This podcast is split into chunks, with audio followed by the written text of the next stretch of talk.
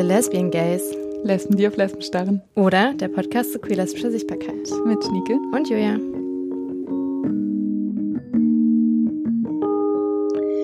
Herzlich willkommen zur achten Folge der Lesbian Gays. Ich bin Julia. Ich bin Schnieke und wir haben einen wunderbaren Gast heute wieder für euch. Ina Warenberg kommt gleich zu uns. Ina schreibt schon seit Jahren den Blog Polyplom, den ihr vielleicht kennt. Äh, und jetzt gerade hat Ina auch ein Buch rausgebracht. Mehr ist mehr, meine Erfahrung mit Polyamorie. Und das ist doch der perfekte Anlass, äh, uns Ina hier zu holen und über das Polylife zu sprechen, Polybeziehungen und so weiter.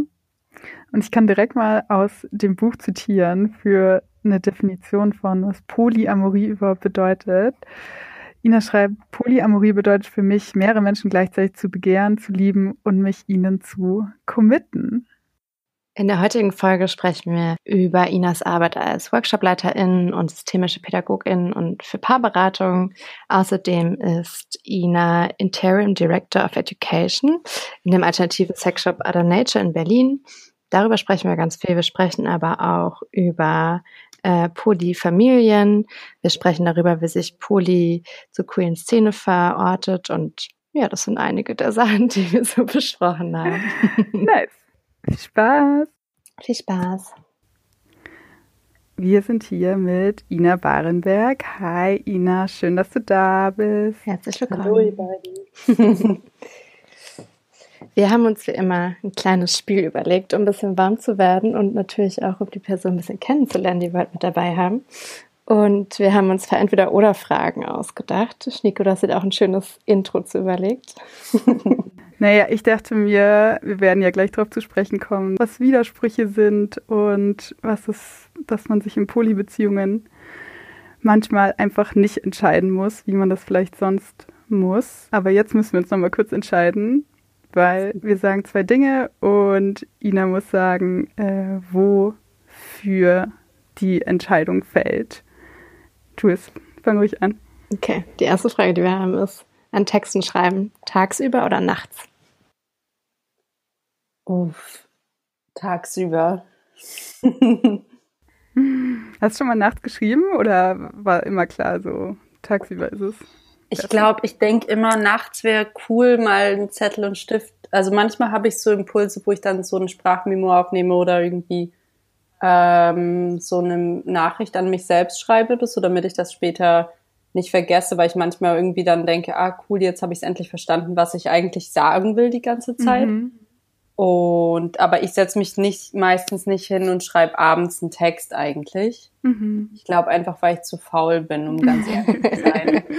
Und ich wünschte, ich wäre es manchmal weniger, weil ich glaube, es gibt so Leute, die dann so richtig so artsy-mäßig irgendwie so einen Notizblock neben sich liegen haben und den dann gleich greifen und schreiben. Aber ich glaube, ich, ja, irgendwie bin ich einfach, glaube ich, zu faul dafür. Kann ich gut nachvollziehen. Bei mir ist auch mal so 20 Uhr absolut Deadline, noch irgendwas ja, zu tun. genau. irgendwie, ich will da nichts mehr machen. Campingurlaub oder Städtetrip? Hm. Ja, das kommt ganz drauf an. Ich bin nicht gut mit Entweder-Oder-Fragen. Also ich glaube meistens tatsächlich Campingtrip. Weil dann hm. versuche ich eher aus der Stadt rauszukommen, als wieder in die nächste rein. Ja, stimmt, das hm. verstehe ich. Hm. Es gibt ja auch Camping in der Stadt, dachte ich mir dann. Oh das nee, das geht gar nicht. Das verstehe ich auch nicht. Ich meine, okay, ja. Wenn man es sich sonst nicht leisten kann oder weil es einfach eine günstige Alternative ist, verstehe ich schon. Mhm. Aber, oh, aber irgendwie. Hm. Es wirkt erstmal widersprüchlich auf jeden Fall. Ja. Äh, wenn du unterwegs bist, bist du immer jemand, der eher Podcast hört oder Musik hört? Äh, meistens Musik, aber gerade im Moment auch sehr viel Podcast, weil ich sonst einfach nicht dazu komme. Mhm.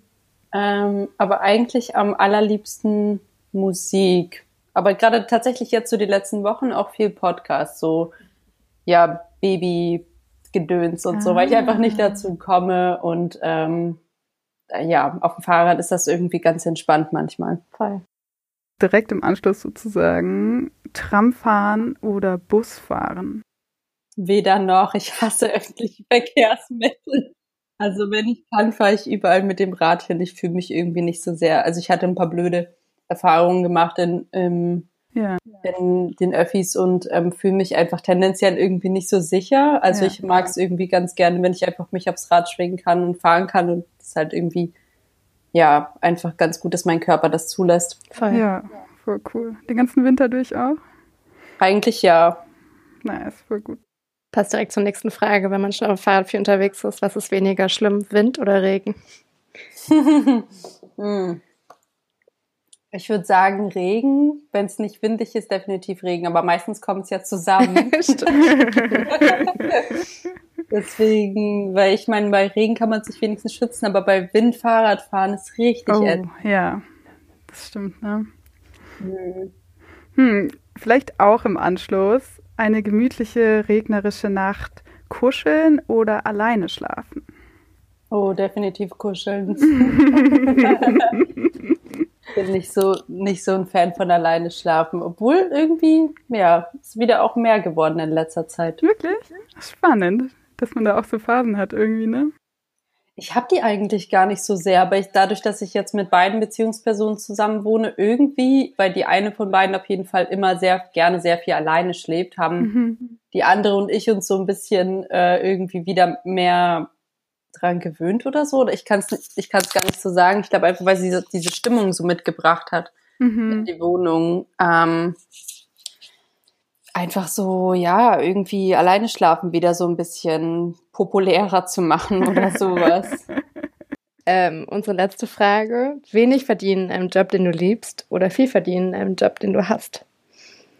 Mm, Also ich wünschte, ich wäre in dem Sinne etwas neoliberaler und würde sagen, ja klar, ich äh, kann das voll unterscheiden und äh, ich will lieber viel Geld haben Mhm. und äh, einen beschissenen Job irgendwie ausüben. Aber ich glaube, dafür bin ich irgendwie zu idealistisch und zu kapitalismuskritisch, als dass ich das könnte. Also ich merke das auch einfach. Ich mache einfach Sachen, die, also mein Job jetzt auch, ähm, du verdienst nicht viel Geld mit ähm, Sex Education. Da ist also liegt einfach kein, kein, kein, kein, ja, nicht großes Geld da drin. Deswegen, ich wünschte, ich, ich wäre manchmal so ein bisschen ähm, kapitalistischer veranlagt, was das angeht. Ich glaube, es würde vielleicht manches einfacher machen, aber ich glaube, dann wäre ich auch eine andere Person. Also ist auch, ja, ist eine sehr große Frage auf Ja, jeden Fall.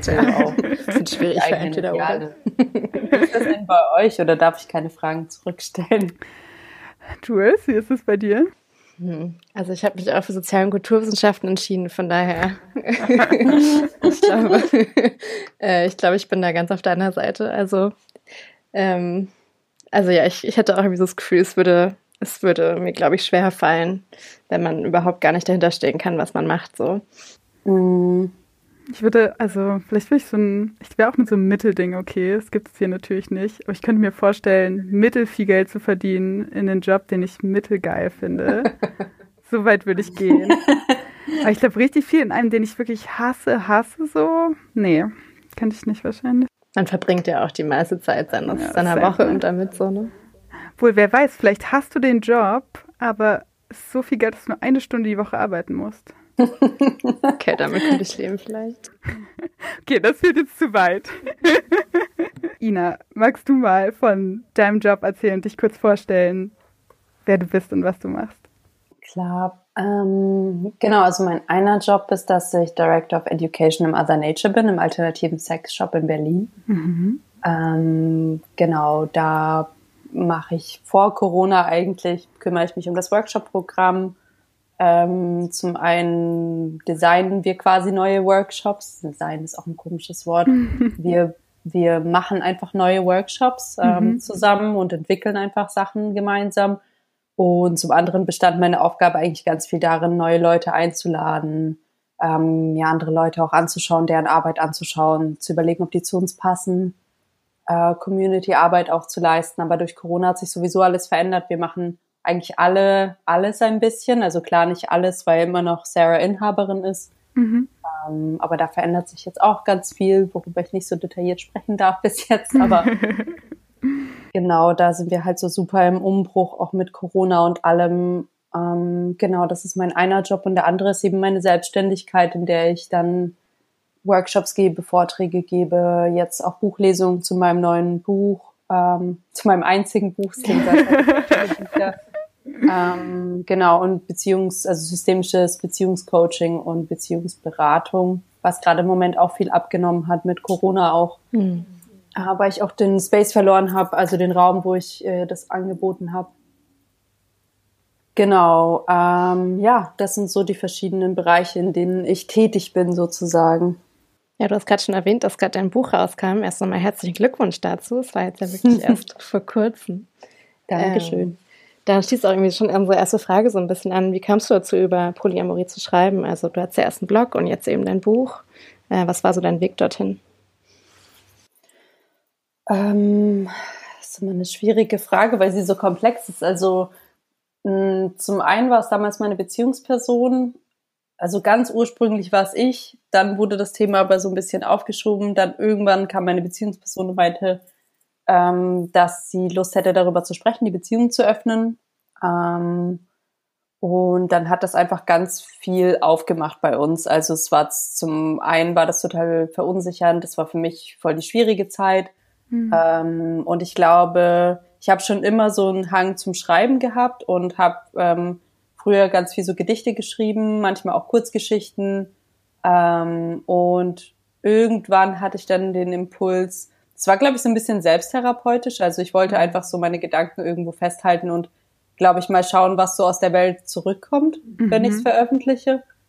Ähm, und deswegen habe ich dann irgendwann beschlossen, okay, ich versuche das einfach mal. Also es war tatsächlich auch in der Zeit, wo es mir ziemlich schlecht ging mental. Also ich war in einer ziemlich starken depressiven ähm, Episode, ähm, die recht lange angedauert hat und das hat mir auch sehr geholfen, meinen Tag zu strukturieren oder zumindest mein Leben so ein bisschen zu strukturieren, weil ich da auch nichts, also ich war so zwischen Bachelor und Master damals, glaube mhm. ich, und ähm, habe einfach sehr so gehadert, auch mit Struktur, die mir gefehlt hat, weil ich einfach sehr viel aus so einem strukturierten Alltag und aus so einem strukturierten Leben, das gibt mir einfach sehr viel Sicherheit. Mhm. Und das hat damals gefehlt und dann habe ich angefangen zu schreiben und das hat mir total viel Halt einfach gegeben. Also so meinen Alltag danach ausrichten zu können, meine Gedanken irgendwo niederschreiben zu können. Das war für mich total wertvoll.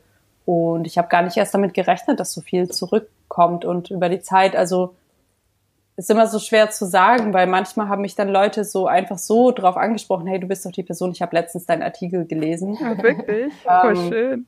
Genau, und das ist, das war mir aber, im, also bis jetzt immer noch nicht. Ich meine, klar, mit dem Buch ist jetzt noch mal was anderes, aber ich glaube, mit der Seite war es mir einfach voll lange nicht bewusst, dass es Leute auch, also klar bewusst schon, aber irgendwie ist es nicht so greifbar, dass Leute das wirklich lesen. Es ist so, als ob ich einfach für mich schreibe und dann manchmal kommt ein Kommentar oder manchmal spricht mich jemand auf einen Text an und ich denke dann, irgendwie falle ich dann jedes Mal so aus allen Wolken und denke, ach mhm. krass, stimmt, die Leute haben das ja wirklich gelesen. Oder ähm, als ich diesen Post äh, gemacht hatte, dass ähm, meine Partnerin schwanger ist, kamen auch manchmal Leute und meinten, ah, übrigens Glückwunsch. Also Menschen, die ich schon kenne oder zum Beispiel von der Brava, ich weiß nicht, ob ihr ähm, mhm. das Magazin kennt, die haben mich auch interviewt und dann meinten die, ja, wir saßen im Park und dann hat eine Person erzählt, habt ihr gesehen, Ina hat das gepostet und irgendwie fand ich das so krass, ähm, weil ich bei mir einfach, ich habe jetzt auch nicht so viele Follower, ähm, ich habe jetzt nicht, also irgendwie tausende von Leuten oder so, aber mhm. trotzdem, ich glaube, in so einer bestimmten Community, vor allem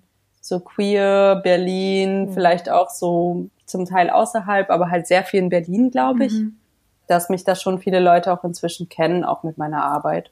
Mhm. Hast du es jemals bereut? Also dachtest du dir jemals so, wow, hätte ich doch diese Sache nur in ein privates Tagebuch geschrieben oder fandest du es immer mhm. schön eigentlich? Ähm, gemischte Gefühle. Also ich glaube zum Teil gar nicht so bereut, aber ich glaube schon so ein Stück weit Scham manchmal. Mhm. Ähm, weil Vergangenheits-Ina doch manche Sachen anders gesehen hat, als jetzt Gegenwarts-Ina sieht. Ja. Und ich glaube einfach, dass es aber auch sehr okay ist und mir auch, also ich habe mich ja dann auch dafür entschieden, Texte reinzunehmen in mein Buch, die, von denen ich wusste, dass sie mir eigentlich gar nicht mehr so gut gefallen. Mhm. Aber nicht mehr so gut gefallen, weil sie irgendwie für mich dann zu trivial oder sowas schienen oder so zu, oh, es ist doch irgendwie klar. Also jetzt hast du das doch schon irgendwie so durchgemacht und irgendwie ist dieser Text gar nicht mehr so relevant. Aber dann dachte ich, na, aber für mich war er ja relevant zu dem Zeitpunkt und ich mhm. glaube auch bestimmt für manche andere Leute, weil sie dann sehen, dass dann am Ende nicht nur so ein Buch wie Ethical Slut dasteht, wo Leute schon alles so verarbeitet haben und nochmal alles überarbeiten oder so. Mhm. Ähm, ich glaube, das war mir einfach wichtig, auch diesen Prozess aufzeigen zu können. Und klar habe ich jetzt nicht hinter jeden Artikel geschrieben, dass es jetzt 2015 veröffentlicht, dass es 2019 Ina. Ähm, klar, damit muss ich jetzt auch leben, dass Leute denken, das ist die Gesamtheit meiner Gedanken und vielleicht davon ausgehen, dass ich das jetzt alles so sehe, aber pff, keine Ahnung, was einmal in der Welt draußen ist, kann eh nicht mehr zurückgeholt werden, also vor allem nicht in so einem gedruckten Format und mhm so, ich glaube, ich habe mich einfach schon sehr damit ähm, beschäftigt, was es bedeutet, das in die Welt so ähm, in so einem gedruckt Format zu senden. Von daher bereuen nicht, aber schon so Scham auf jeden Fall oder so Verletzbarkeit. Und ich fühle mich schon sehr angreifbar gerade im Moment. So die letzte Woche ist mir sehr bewusst, bevor so die ersten Rezensionen oder irgendwie die ersten Kommentare irgendwo kommen, dass mich das schon sehr unruhig stimmt, so nicht zu wissen, ob die Leute das irgendwie total bescheuert finden oder so. Mhm. Ja, klar. Du beschreibst in deinem Buch ja auch, dass äh, wenn du Vorträge oder Workshops gibst, gibst äh, Menschen teilweise auf dich zukommen mit sehr privaten Fragen. So, wie, also wie nimmst du das wahr oder wie nimmst du auch die Workshops und die Vorträge wahr? Und also ist es für dich auch, also fühlt sich das für dich an wie so einfach Teil deiner Arbeit, die einfach so für die Community auch da ist, oder ist es auch sehr anstrengend für dich? Hm, beides. Also zwangsläufig ist es auf jeden Fall sehr anstrengend für mich, weil ich auch sehr viel immer reingebe und es gibt sicherlich Workshops, in denen ich weniger da war, ähm, also von mir mehr weniger gegeben habe, äh, als ich es mir vielleicht in meinem Idealzustand wünschen würde. Aber so ist das einfach manchmal. Ähm, ist auch stimmungsabhängig. Ja. Ähm, aber mir war, ja, ich mache schon viele Sachen. Es ist halt immer so ein schmaler Grad zwischen mh, mm, Sachen so für die Community oder für Menschen zugänglich zu machen und gleichzeitig sich selbst nicht auszubeuten damit. Mhm. Ähm, und gleichzeitig auch so dieses, das wird mir immer wieder klar, ne, dass wenn man irgendwas for free macht oder günstig anbietet, dass Leute weniger Respekt davor haben. Also es ist so total eigentlich total widersprüchlich. Mhm. Für mich immer wieder. Aber so eine selbstständige Arbeit wird immer höher angesehen, wenn man viel Geld dafür verlangt. Also ja, beispielsweise jetzt für eine Beratung viel Geld zu verlangen oder für einen Workshop viel Geld. Und wenn du dann bei fünf oder zehn Euro ansetzt, dass Leute das irgendwie nicht so zu schätzen wissen. Mhm. Krass. Ähm, so als Corona anfing, habe ich zum Beispiel ähm, jede Woche beziehungsweise jede zweite Woche so eine, so eine Webinar-Serie angeboten und da, die war hauptsächlich an meine Follower und weitestgehend Leute, die die Leute kennen, gerichtet. Mhm. Ähm, und das ging bei null Euro los. Und ich hatte schon manchmal den Eindruck, dass andere Leute, also andere Workshop-LeiterInnen, die ich kannte, die äh, einfach schon von vornherein so bei 30 Euro oder sowas angefangen haben oder bei 25. Und klar, alle brauchen, ich will da auch gar nichts verurteilen, alle haben ihre Bedürfnisse und was sie irgendwie abdecken müssen, auch in dem Moment finanziell. Aber da ist mir schon nochmal doll aufgefallen, so dass ähm, ich manchmal Sachen mache und mir denke, pff, schon äh, tricky, so diese Balance zwischen, man macht was für die Community und mhm. ähm, gibt halt voll viel rein und dann wird das aber sehr wenig gewertschätzt, weil in Berlin auch sehr viel kostenlos ja. angeboten wird. Ja, jetzt kamen wir schon auf so äh, die Community praktisch. Wir haben uns gefragt, wie du dein Poly-Beziehungsmodell oder dein, dein Poly-Leben in der queeren Szene erlebst. Was meint ihr damit oder was habt ihr da so mhm. im Kopf? Wenn du in der queeren Szene, sagen wir in Berlin, unterwegs bist, ähm, ist das dann eine Sache, mit der Leute vertraut sind, Poli? Also würdest du sagen, du siehst einen Unterschied zwischen einer queeren Szene und einer nicht queeren Szene, wie Leute auf dein Poly-Life reagieren? Mm, also ja, definitiv. Aber ich finde es auch gerade schwer zu sagen, weil meine Community ist meistens für mich auch Freundinnen von Freundinnen von Freundinnen. Ja. Und das ist so weitestgehend wie ein großer Freundinnenkreis eigentlich. Ja.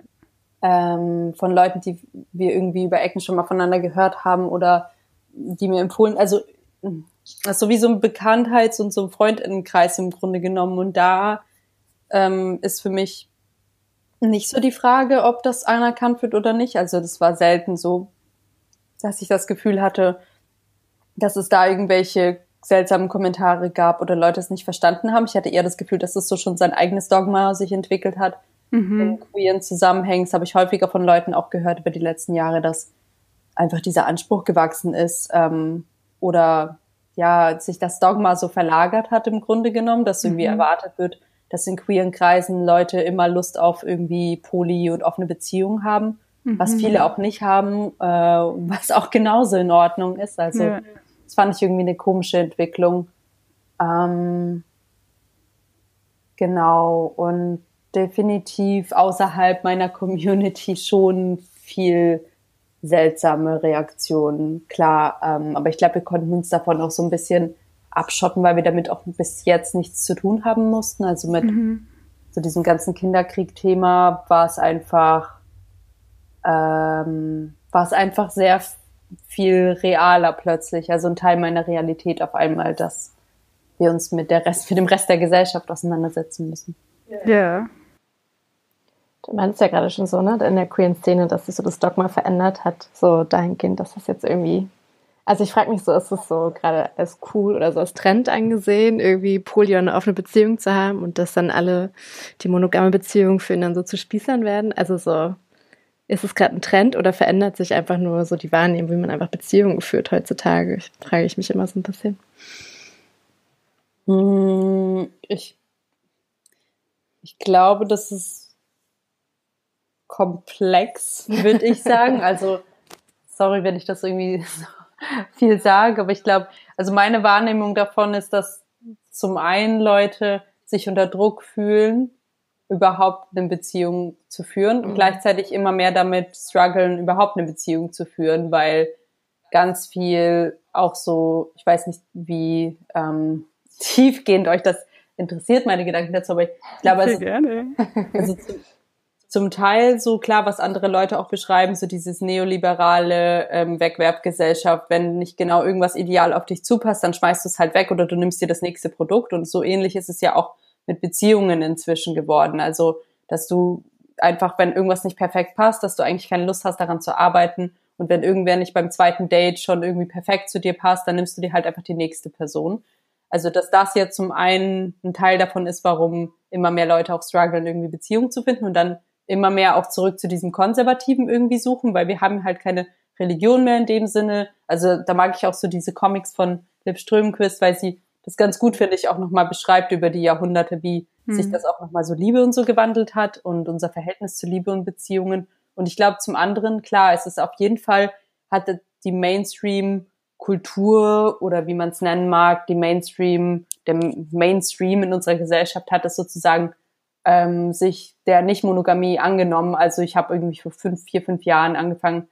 Da gab es so eine ähm, so eine Kolumne in der Neon, glaube ich, in dieser Jugendzeitschrift und ähm, und da war es halt auch so, dass ganz viel so dieses okay, das ist voll das heikle Thema. Die Person war auch anonym. Mhm. Ähm, und dann habe ich auch in den letzten, also letztes Jahr habe ich super viele Anfragen zum Beispiel bekommen, so von Fernsehsendern oder anderen Leuten, die irgendwie mich interviewen wollten für irgendwelche Reportagen oder irgendwas mhm. äh, oder irgendwelche Radiosender. Also letztes Jahr war es auf jeden Fall super viel und das Jahr davor eigentlich auch. Mhm. Also da habe ich auch gemerkt, dass das Interesse an dem Thema einfach steigt, aber das bedeutet für mich nicht unbedingt, dass die Gesellschaft dadurch interessierter ist. Also es ist einfach nur, ähm, dass Leute sich damit mehr auseinandersetzen, passt irgendwie für mich zum Teil zu diesen Neoliberalen, aber zum anderen auch weil sie offener werden, Beziehungskonstrukte einfach nochmal alternativ anzuschauen, wie können mhm. die aussehen, obwohl das ja eigentlich nichts Neues ist. Es ist nur in der westlichen Welt vielleicht was Neues, aber im Grunde genommen ist es ja jetzt nichts irgendwie. Deswegen finde ich es so kompliziert, was da alles so mit reinspielt und ich glaube, dass dieser Druck äh, und sich das so teilweise nicht binden wollen und mehrere Menschen gleichzeitig daten eben auch als Nicht-Monogamie ausgelegt wird was finde ich problematisch ist für mein Verständnis von Nicht-Monogamie, weil für mich schon sehr viel mit Commitment und Zuverlässigkeit und Bindung zu tun hat und mhm. ähm, nicht, weil ich einfach irgendwie keine Lust habe, mich auf Leute einzulassen und dann zehn Beziehungen gleichzeitig führe oder so. Deswegen finde find ich ja, ich finde es irgendwie problematisch, weil es dem so ein bisschen entgegensteht gefühlt. Mhm. Vielleicht nochmal so, äh, falls du erzählen willst aus deinen persönlichen Erfahrungen, was würdest du sagen, waren so die schönsten Momente und die größten Herausforderungen, die auf dich zukamen in Bezug auf Polyleben in den letzten Jahren? Die schönsten, definitiv Kind kriegen, dass das äh, wirklich geklappt hat. Also was heißt kriegen? Also es kommt ja erst in ein paar Wochen, aber ähm, dass wir das auf jeden Fall ähm, geschafft haben, logistisch mhm. und auch zusammenwohnen können. Das finde ich voll schön, dass das geklappt hat. Da haben wir echt richtig, richtig viel Glück gehabt einfach. Ja. Ähm, also das ist auf jeden Fall so eine super schöne Entwicklung gewesen, aber auch gleichzeitig, glaube ich, die herausforderndste. Also ich finde mhm. tatsächlich so, so schön es auch ist, es äh, kam einfach mit total vielen Gesprächen und Konflikten und mh, mm, Auseinandersetzungen mit uns, mit unseren Beziehungen, mit unseren Rollen untereinander und Erwartungen aneinander. Ähm, ja, ich, ich glaube, das war auch gleichzeitig wirklich so mit das Schwierigste eigentlich. Mhm. Ja, du hast in deinem Buch, habe ich gelesen, ne, dass es irgendwie drei Jahre gedauert hat ähm, mit Familienplanung mhm. und so viele Entscheidungen wie wer wird Spenderin, Heirat, Erziehungsberechtigung und so weiter. Ähm, magst du erzählen, wie ihr durch diese Zeit gekommen seid? spärlich. Ich bin ja wirklich, also ich bin wirklich einfach eine richtig ungeduldige Person und ihr müsst euch vorstellen, also mit der einen Person bin ich ja schon seit quasi zehn Jahren zusammen und wir haben, wir reden seit neun davon, Kinder wollen und also ich, ich bin irgendwann wirklich an dem Punkt gewesen, wo ich dachte, das wird einfach nichts mehr. Also, weil wir haben, nicht, dass wir irgendwie im Kreis uns gedreht haben, aber es war einfach irgendwie undenkbar. Wir haben keine Person gefunden, die spenden wollte. Wir mhm. haben gedacht, wo wollen wir denn mit vier Erwachsenen und potenziell mehr, also mehreren Kindern, weil eine meiner engsten Freundinnen wohnt auch bei uns in der Wohnung und wir dachten, wie sollen wir das denn überhaupt logistisch schaffen in Berlin? Also es waren so viele Hindernisse und ich dachte irgendwann, das, das wird einfach nichts mehr. Also mhm. so tatsächlich so, das kam mir unrealistisch vor und ähm, und dann war ja plötzlich dann dieser Mensch in unserem Leben, der gesagt hat, ja klar, machen wir.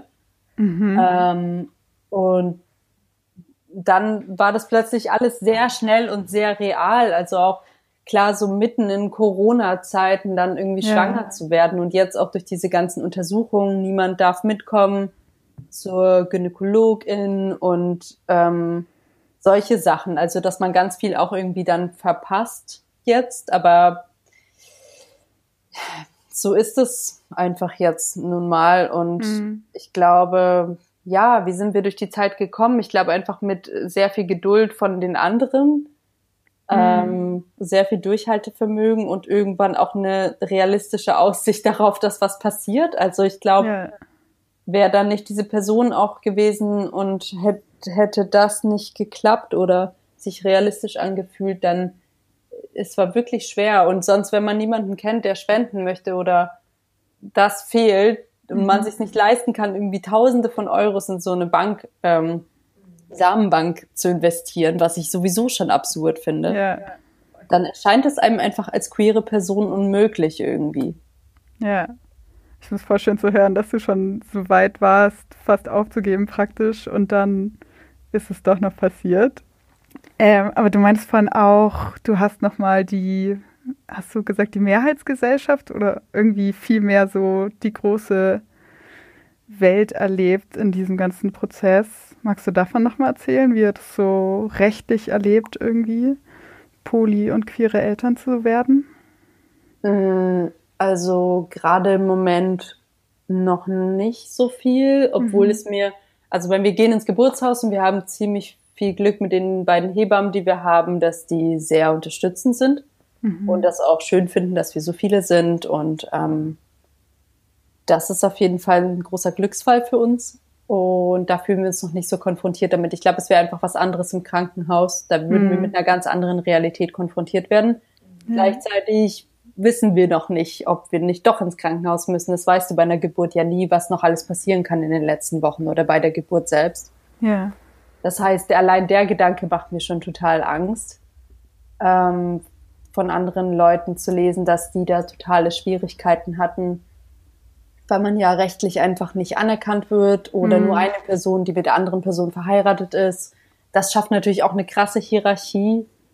Ähm, ja, gerade im Moment ist es so, dass wir einfach viel, ich glaube, mir wird einfach viel bewusst, was noch alles auf uns zukommt, ähm, mhm. wo mindestens eine Person tendenziell, wenn sie Pech hat oder wir Pech haben, ausgeschlossen sich fühlen wird zum Teil.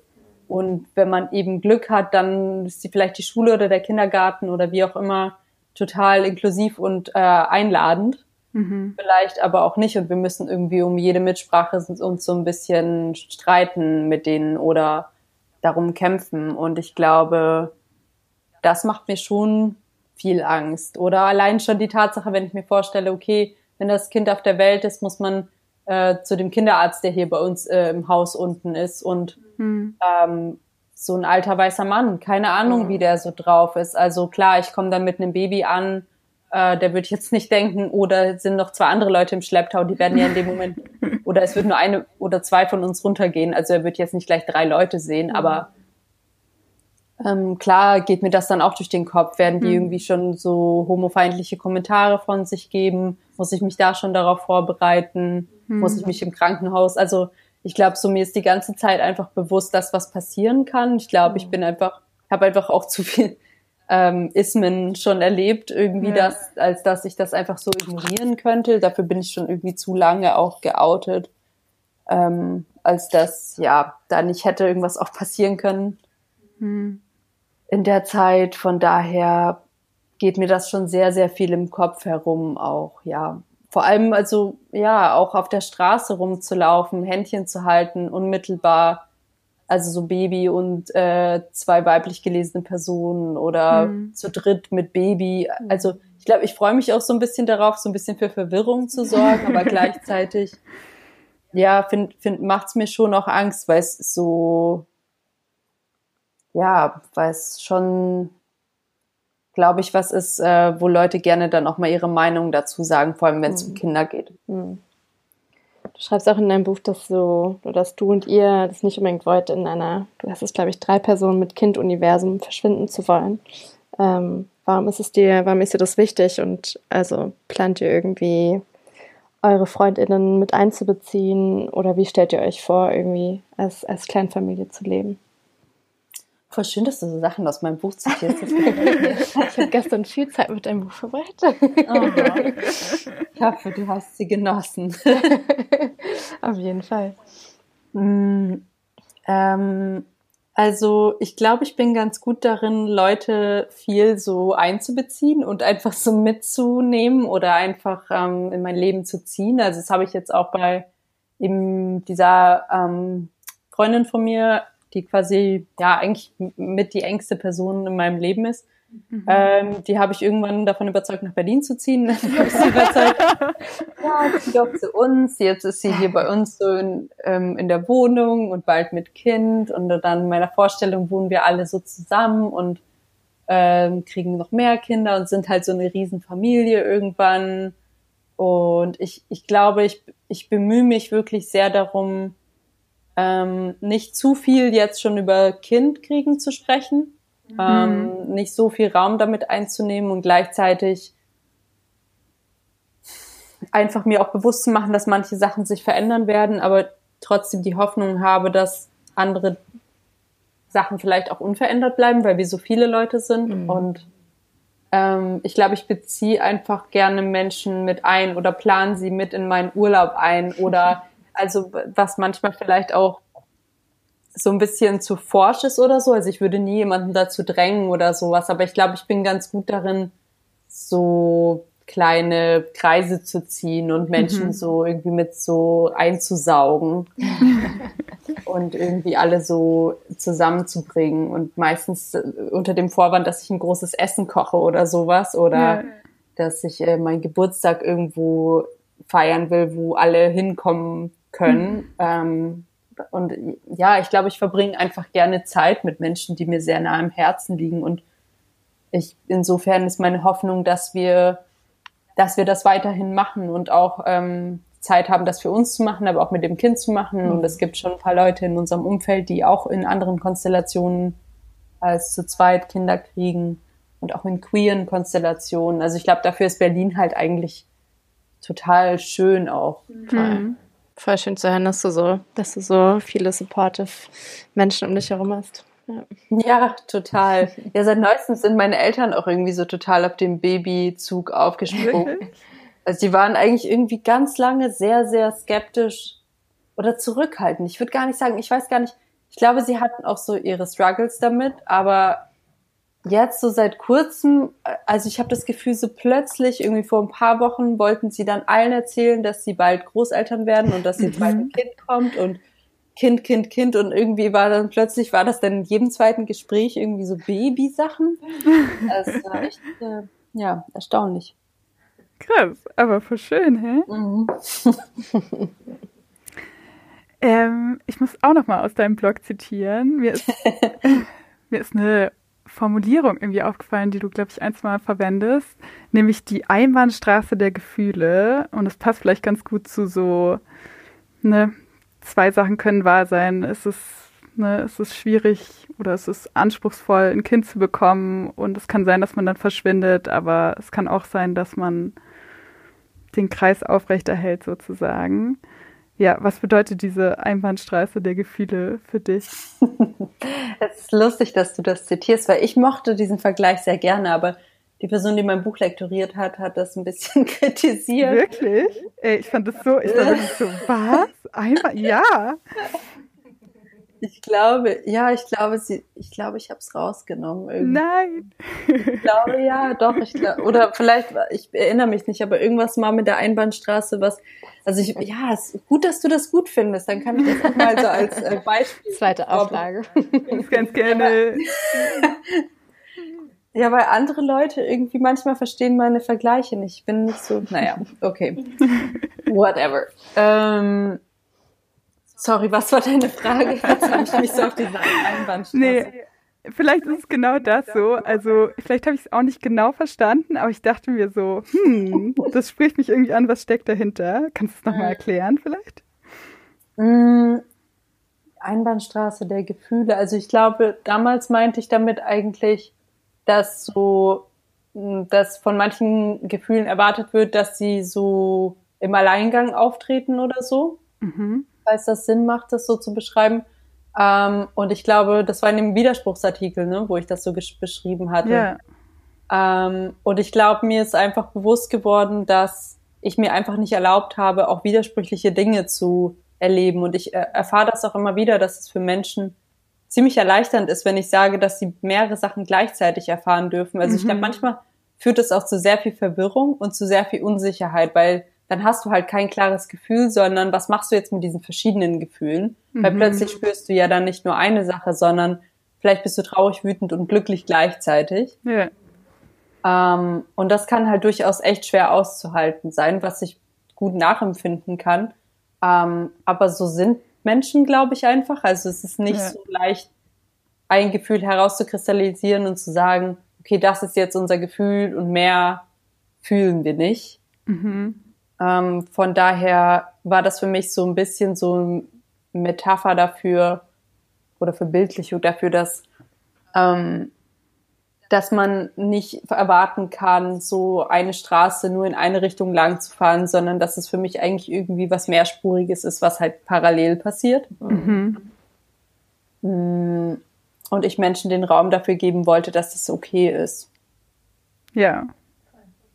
Nee, also ja, finde ich total, fand ich total geil irgendwie. Ich habe auch, ich glaube, irgendwann dieses Jahr oder so die Formulierung, zwei Sachen können wahr sein für mich entdeckt. Mhm. Ich habe angefangen, das ständig zu sagen, weil so oft man das Gefühl bekommt, irgendwie, dass zwei, also ne, dass bestimmte Sachen nicht gleichzeitig existieren können.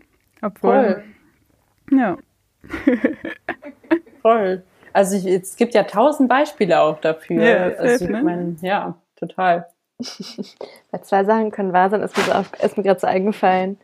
Ähm, weil wir haben ja auch noch so eine Frage, so was würdest du dir wünschen? Punkt, Punkt, Punkt. Und dann habe ich der mir noch so ein bisschen offen gelassen und ich dachte mir gerade, zwei Sachen können wahr sein, denn auch in der queeren Szene kann man äh, viel Bullshit erleben, würde ich sagen. Ähm, deswegen so ein bisschen meine Frage, was würdest du dir wünschen von der Queen-Szene, irgendwie wie mit, mit Polyfamilien umgegangen wird? Mm, ich, ich glaube, von der queeren Community würde ich mir ehrlich gesagt eher wünschen, ähm, dass wir so unseren eigenen Anspruch manchmal ein bisschen runterfahren. Ich glaube mhm. gar nicht so sehr die Polyfamilie, sondern ich merke immer wieder, dass Leute, vor allem in der queeren Community ist es ja häufig so, dass wir selbst nicht nur äh, Sexualität, Heteronormativität in Frage stellen, sondern klar auch unser Gender ganz häufig, wie wir auftreten, wie wir uns mhm. präsentieren, wie wir Beziehungen führen, wie wir lieben, leben etc. Also mhm. da wird ja alles Mögliche in Frage gestellt. Das, also ist klar, es fängt für viele von uns, würde ich sagen, also bei mir zumindest, fing es mit der Sexualität an und ging dann ähm, ganz, ganz viel weiter. Mhm. Ich glaube aber auch, dass dieser dass es was Wunderschönes ist, also den Raum zu haben, Sachen in Frage stellen zu können, sich neu definieren und neu finden zu können. Mhm. Ich glaube aber, das führt manchmal auch zu dem ganz krass ähm, hohen Anspruch, dass man das können muss. Also dass dieses in Frage stellen auch immer einhergeht mit einem Ich kann das. Mhm. Und ich kann das sofort oder ich kann das ohne dran zu arbeiten, weil alle anderen Sachen waren irgendwie für viele von uns, glaube ich, also für mich gesprochen zumindest eine Erleichterung. Ne? Also mhm. mein Gender in Frage zu stellen war eine Erleichterung, meine Sexualität in Frage zu stellen, mhm. wie ich mich kleide, wie ich mich gebe, wie ich mich so, äh, wie mein Erscheinungsbild präsentiere. Das war alles irgendwie auch eine sehr große Erleichterung zu merken, dass ich entscheiden darf, wie ich das möchte. Mhm. Ja. Und wenn es um Beziehungen geht, fühle ich manchmal, dass es voll schön ist, dass wir uns auch da entscheiden können, aber dass es halt nun mal nicht so einfach ist. Also weil es sich nicht nur befreiend anfühlt, sondern vielleicht auch mit sehr viel Arbeit an einem selbst einhergeht, weil man ein ganzes Päckchen an vielleicht äh, Unsicherheiten mitbringt oder mhm. mit seinem Selbstwertgefühl zu tun hat oder sowieso schon in einer langjährigen Therapie steckt und da schon ein Päckchen noch mitbringt. Und ich glaube, mhm. dass manchmal der Anspruch an uns selbst ein bisschen zu hoch ist, dass wir das sofort können oder jemals können müssen, auch wenn wir es vielleicht als ein Ideal ansehen. Also selbst wenn ich finde, Polyamorie ist vielleicht das, was meistens für mich zutrifft, möchte ich mir es auch offen lassen, dass ich es einfach manchmal nicht hinkriege, mhm. ähm, mhm. da ranzukommen. Und ich glaube, das würde ich mir eher wünschen, so ein bisschen einen sanfteren Umgang mit, mit sich selbst und mit uns allen, dass es zwar Sachen erstrebenswert sind, man, ja, aber einfach nicht heißt, dass es irgendwie ähm, immer geht. Mhm. Ja. Das hast du richtig schön gesagt. Ich bin voll bei dir, Chris. Erfahrt ihr das auch so?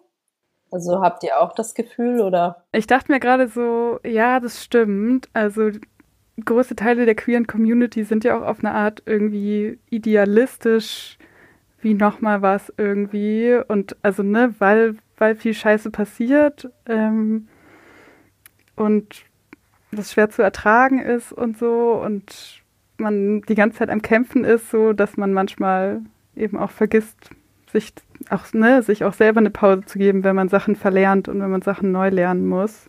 Mhm. Ja. Nee, ich bin auch voll bei dir. Ja. Kann gar nichts mehr ergänzen, wurde alles schon gesagt. Vielleicht noch die Empfehlungen zum Abschluss. Hast du irgendwie Serien, Filme, Bücher, die du gerade empfehlen möchtest, weil sie dir voll weiterhelfen in irgendeinem Aspekt von deinem Leben? Ähm, meint ihr in Bezug auf Poli oder ganz allgemein? Ganz allgemein. Also ganz allgemein habe ich gerade Girl, Woman, Other gelesen und war sehr, sehr schwer beeindruckt. Mhm. Ein ganz wunder, wunder, wundervolles Buch. Und jetzt im Moment lese ich Homegoing ähm, das lese ich auch gerade. Ah, ja? Hast du gesehen, dass sie ein neues Buch rausgebracht hat? Nee, das wusste ich gar nicht. Cool. Ähm, genau, also sie hat dieses Transcendent, ich google jetzt gerade parallel, Transcendent Kingdom, mhm. das ist glaube ich genau Transcendent Kingdom. Ah, cool. Da bin ich auch voll gespannt. Und das Buch verschlinge ich auch gerade. Also ich glaube, dann könnte dir Girl, Woman, Other total gut gefallen. Cool, schreibe ich ähm, mal auf. nice. Fand, ja, also es gibt einfach, ich äh, lese mich gerade einfach so durch die em Empfehlungen. Also ich habe hier so einen ganz tollen Buchladen bei mir ums Eck und da irgendwie schaue ich gerade keine Serien. Ich ähm, lese tatsächlich gerade irgendwie so super viel, weil ich gemerkt mhm. habe, dass ich abends immer so nach Hause komme und dann anfange, Serien zu schauen und irgendwie stellt mich das aber immer nicht so zufrieden. Also ich habe irgendwie mhm. immer das Gefühl, so unzufrieden gewesen zu sein. Habe dann angefangen, abends eher dann irgendwie zwei, drei Stunden zu lesen, wenn ich es mir nehmen kann. Mhm. Und dann angefangen, so ein paar Bücher zu verschlingen, die ich schon lange lesen wollte. Und jetzt genieße ich das irgendwie auf so einem Lesetrip zu sein. Es wird sicherlich auch wieder anders sein, aber genau. Ja, und was hatte ich davor? Davor hatte ich äh, Die Kunst zu verlieren gelesen. Das war auch super schön mhm. von einer algerisch-französischen Schriftstellerin, die ähm, so eine Migrationsgeschichte erzählt über mehrere Generationen ähm, mhm. von ihrem Großvater bis zu ihrem Vater, bis zu sich über ihrem Vater zu sich selbst. Also auch wunderschön geschrieben. Ähm, sehr, hat mir sehr gut gefallen. Cool. Das klingt super nett. Apropos, Inas Buch Mehr ist mehr ist gerade rausgekommen. Unsere Buchempfehlung. By the way. Ähm, es wird, wenn diese Folge rauskommt, wird eine Lesungsstand stattgefunden haben. Habt ihr schon noch mehr Lesungen geplant nach dem ersten Zehnten, die wir hier empfehlen können? Nach dem ersten. Ich bin am dritten Zehnten in Münster. Mhm, okay. Genau, da gibt's eine Live-Lesung und ansonsten habe ich noch nichts geplant tatsächlich. Ähm, so ein bisschen dem geschuldet ist, dass ähm, Baby is coming mhm. und Stimmt, bei dir ist viel ähm, los.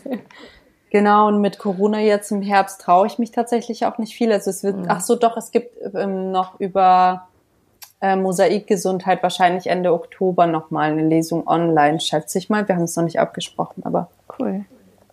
Cool. Man findet Ina auch unter polyplom.de und über Instagram auch. Da wirst du wahrscheinlich alle Infos raushauen und dann freuen wir uns auf viele zukünftige Lesungen und ja, sagen viel Erfolg mit dem, was auf dich zukommt, ganz viel Glück damit und Freude. Voll schön, dass du da warst. Ja, vielen Dank für das schöne Gespräch mit dir. Ja, danke euch. Es hat mir sehr viel Spaß gemacht. Es freut uns.